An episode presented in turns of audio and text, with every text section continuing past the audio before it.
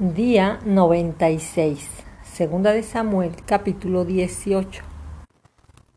David pues pasó revista al pueblo que tenía consigo y puso sobre ellos jefes de millares y jefes de centenas.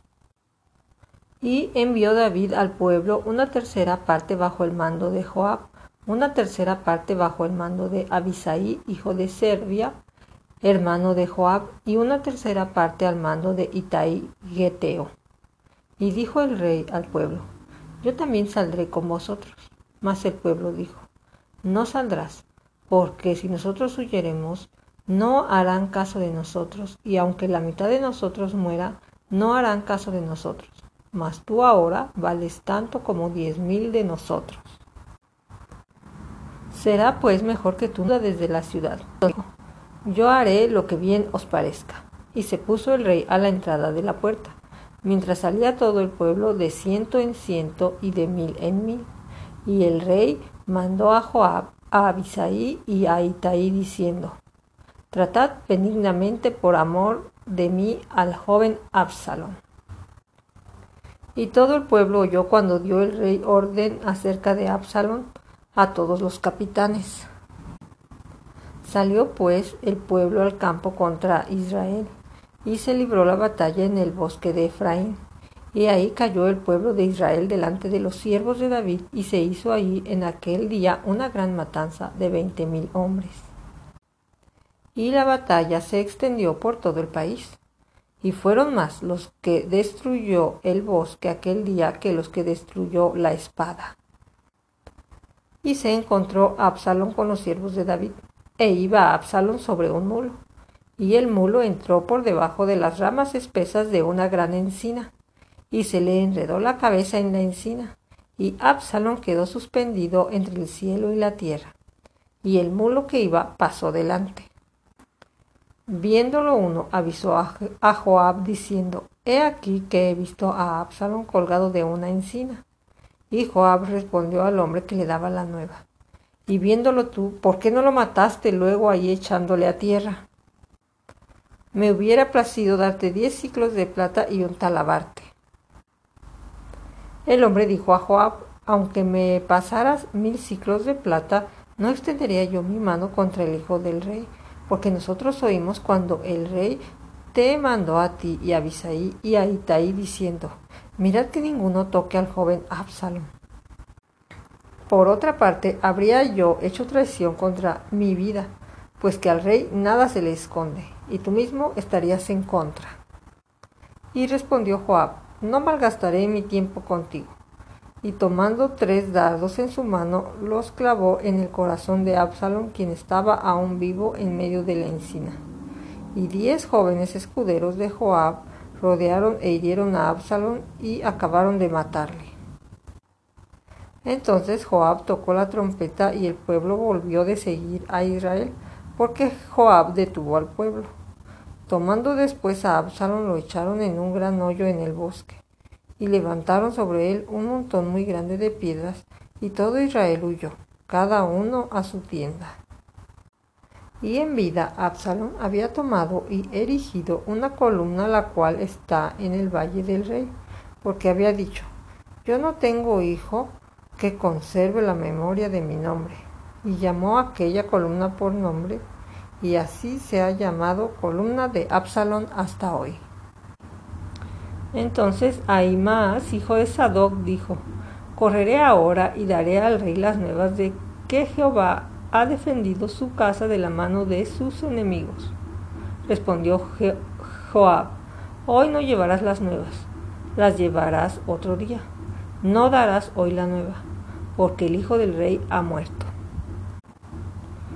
Y Joab dijo a un etíope, Ve tú y di al rey lo que has visto. Y el etíope hizo reverencia ante Joab y corrió.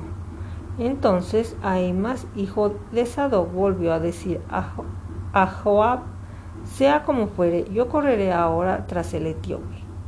Y Joab dijo, Hijo mío, ¿para qué has de correr tú si no recibirás premio por las nuevas? Mas él respondió, sea como fuere, yo correré. Entonces le dijo, corre. Corrió pues Ahimas por el camino de la llanura y pasó delante del etíope. Y David estaba sentado entre las dos puertas y el atalaya había ido al terrado sobre la puerta en el muro. Y alzando sus ojos miró y vio a uno que corría solo. El atalaya dio luego voces y lo hizo saber al rey. Y el rey dijo, si viene solo, buenas nuevas trae. En tanto que él venía acercándose, vio el atalaya a otro que corría, y dio voces el atalaya al portero, diciendo, He aquí otro hombre que corre solo. Me parece el correr del primero como el correr de Aimas, hijo de Sadoc. Y respondió el rey, Ese es hombre de bien y viene con buenas nuevas. Entonces Aimas dijo en alta voz al rey, Paz y se inclinó a tierra delante del rey, y dijo, Bendito sea Jehová Dios tuyo, que ha entregado a los hombres que habían levantado sus manos contra mi señor el rey. Y el rey dijo, ¿El joven Absalón está bien? Y Aimas respondió, Vi yo un gran alboroto cuando envió Joab, el siervo del rey, y a mí tu siervo, mas no sé qué era. Y el rey dijo, pasa y ponte ahí. Y él pasó y se quedó de pie. Luego vino el etíope y dijo, reciba nuevas mi señor el rey, que hoy Jehová ha defendido tu causa de la mano de todos los que se habían levantado contra ti. El rey entonces dijo al etíope, ¿el joven Absalón está bien? Y el etíope respondió, como aquel joven sean los enemigos de mi señor el rey, y todos los que se levanten contra ti para mal. Entonces el rey se turbó y subió a la sala de la puerta y lloró. Y yendo decía así, Hijo mío Absalón, hijo mío, hijo mío Absalón, ¿quién me, ¿quién me diera que muriera yo en lugar de ti, Absalón, hijo mío, hijo mío?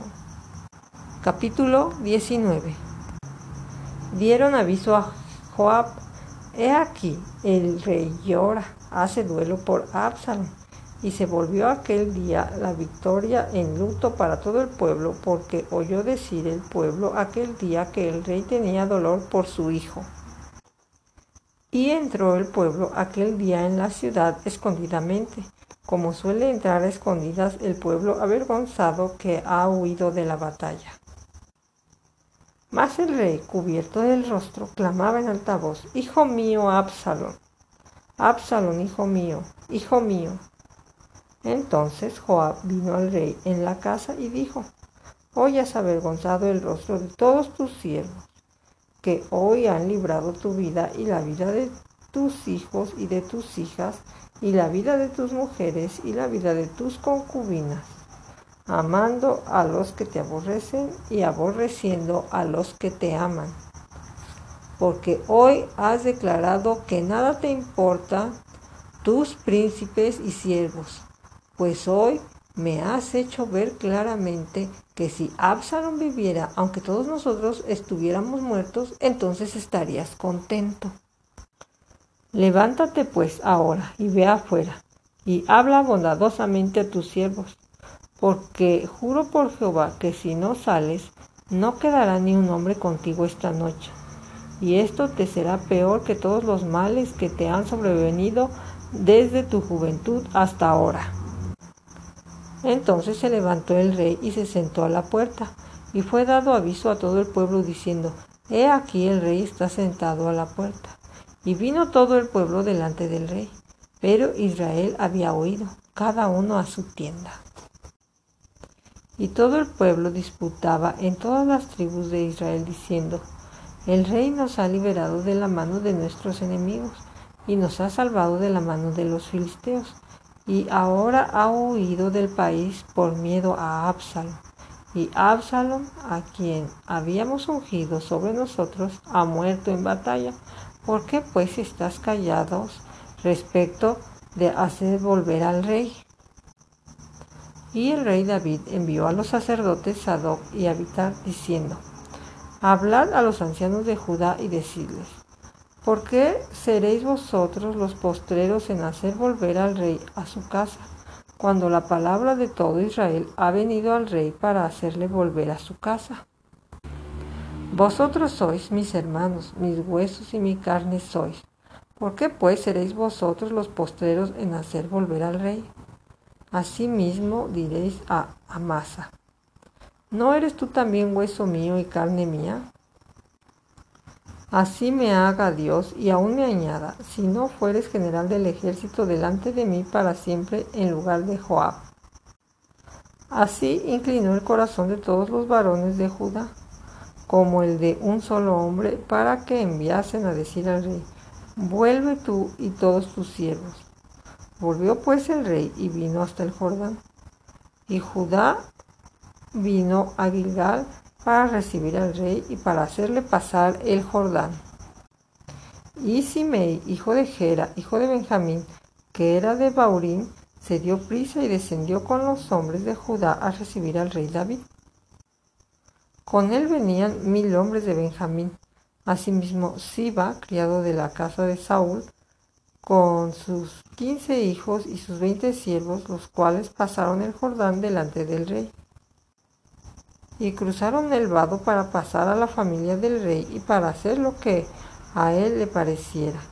Entonces Simei, hijo de Gera, se postró delante del rey cuando él hubo pasado el Jordán y dijo al rey, no me culpe mi señor de iniquidad, ni tengas memoria de los males que tu siervo hizo el día que mi señor el rey salió de Jerusalén.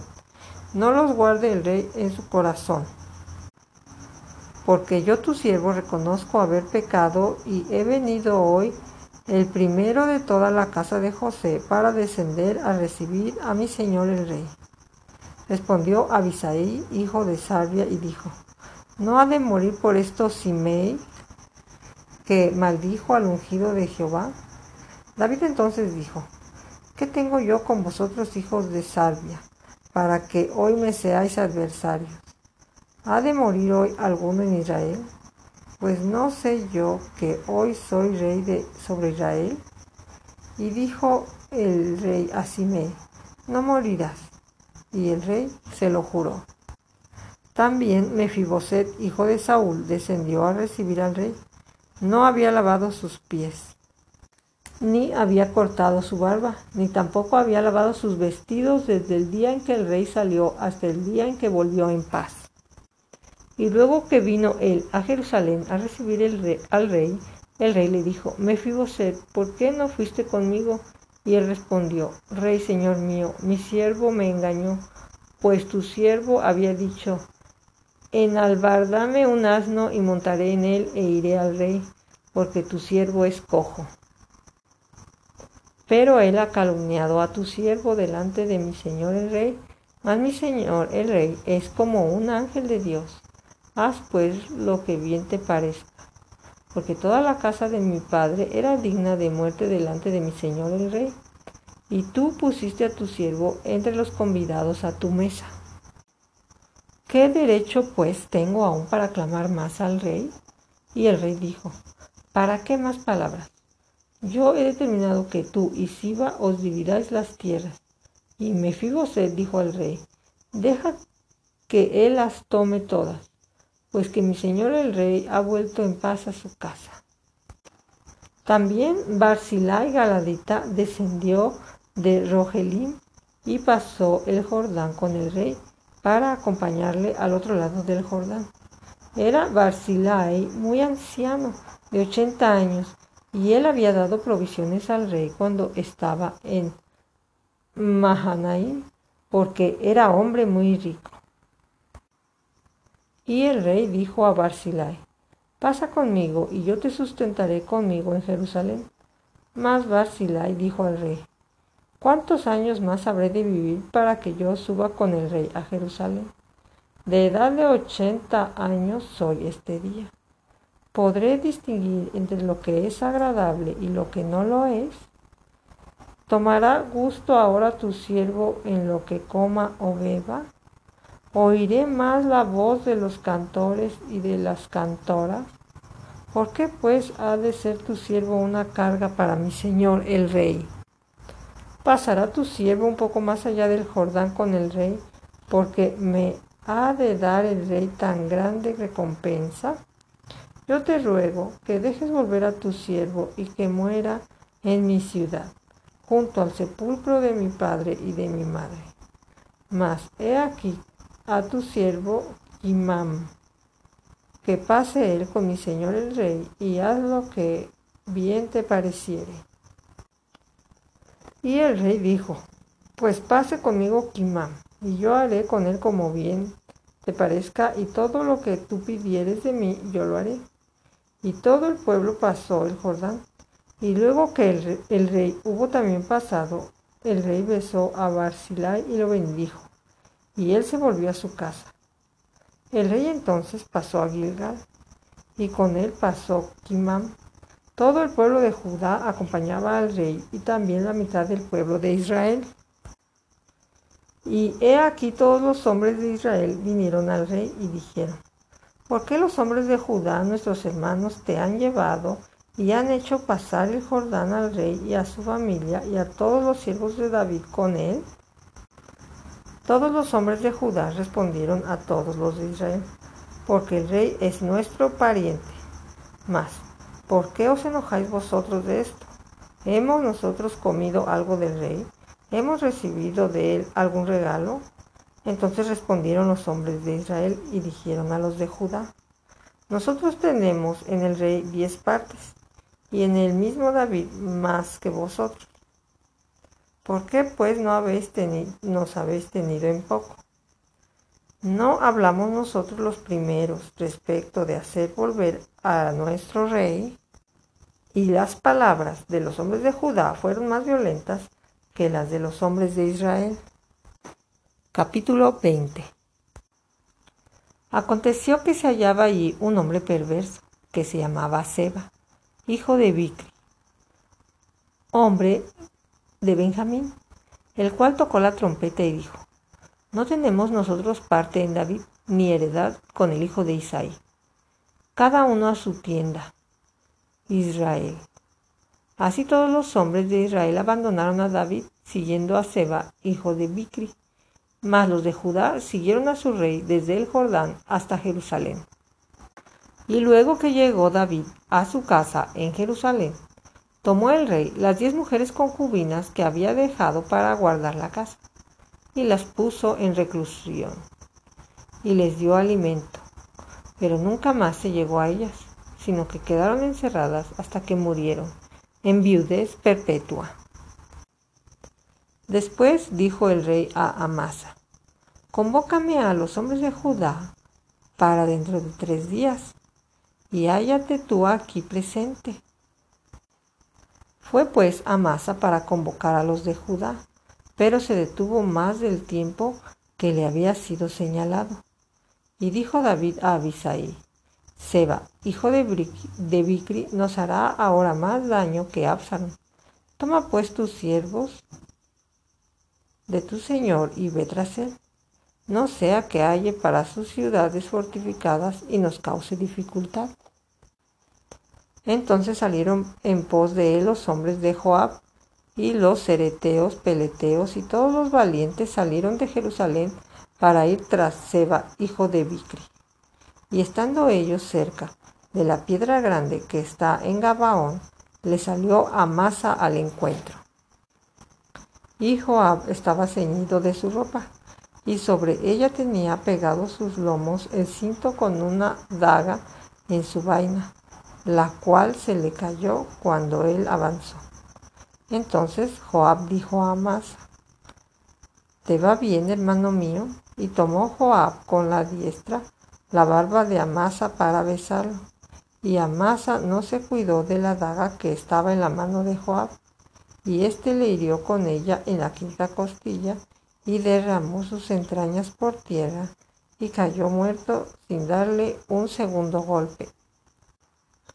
Después Joab y su hermano Abisai fueron en persecución de Seba, hijo de Bicri.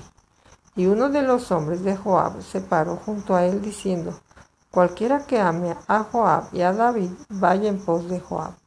y Amasa yacía revolcándose en su sangre en la mitad del camino, y todo el que pasaba al verle se detenía. Y viendo a aquel hombre que todo el pueblo se paraba, apartó a Amasa del camino al campo y echó sobre él una vestidura. Luego que fue apartado del camino, pasaron todos los que seguían a Joab para ir tras Seba, hijo de Bicri. Y pasó por todas las tribus de Israel hasta Abel Bet Maaca y todo Barim, y se juntaron y lo siguieron también. Y vinieron y lo sitiaron en Abel Bet Maaca, y pusieron baluarte contra la ciudad y quedó sitiada y todo el pueblo que estaba con Joab trabajaba por derribar la muralla. Entonces una mujer sabia dio voces en la ciudad diciendo, Oíd, oíd, os ruego que digáis a Joab que venga acá para que yo hable con él. Cuando él se acercó a ella, dijo la mujer, ¿eres tú Joab? Y él respondió, yo soy. Ella le dijo, oye las palabras de tu sierva. Y él respondió, oigo. Entonces volvió ella a hablar diciendo, antiguamente solían decir, quien preguntare, pregunte en Abel, y así concluían cualquier asunto. Yo soy de las pacíficas y fieles de Israel, pero tú procuras destruir. Yo soy de las pacíficas y fieles de Israel, pero tú procuras destruir una ciudad que es madre de Israel. ¿por qué destruyes la heredad de Jehová? Joab respondió diciendo, Nunca tal, nunca tal me acontezca, que yo destruya ni deshaga. La cosa no es así, mas un hombre del monte de Efraín, que se llama Seba, hijo de Bicri, ha levantado su mano contra el rey David. Entregada a ese hombre solamente y me iré de la ciudad. Y la mujer dijo a Joab, He aquí su cabeza te será arrojada desde el muro. La mujer fue luego a todo el pueblo con su sabiduría, y ellos cortaron la cabeza de Seba, hijo de Bicri, y se la arrojaron a Joab. Y él tocó la trompeta y se retiraron de la ciudad cada uno a su tienda. Y Joab se volvió al rey a Jerusalén.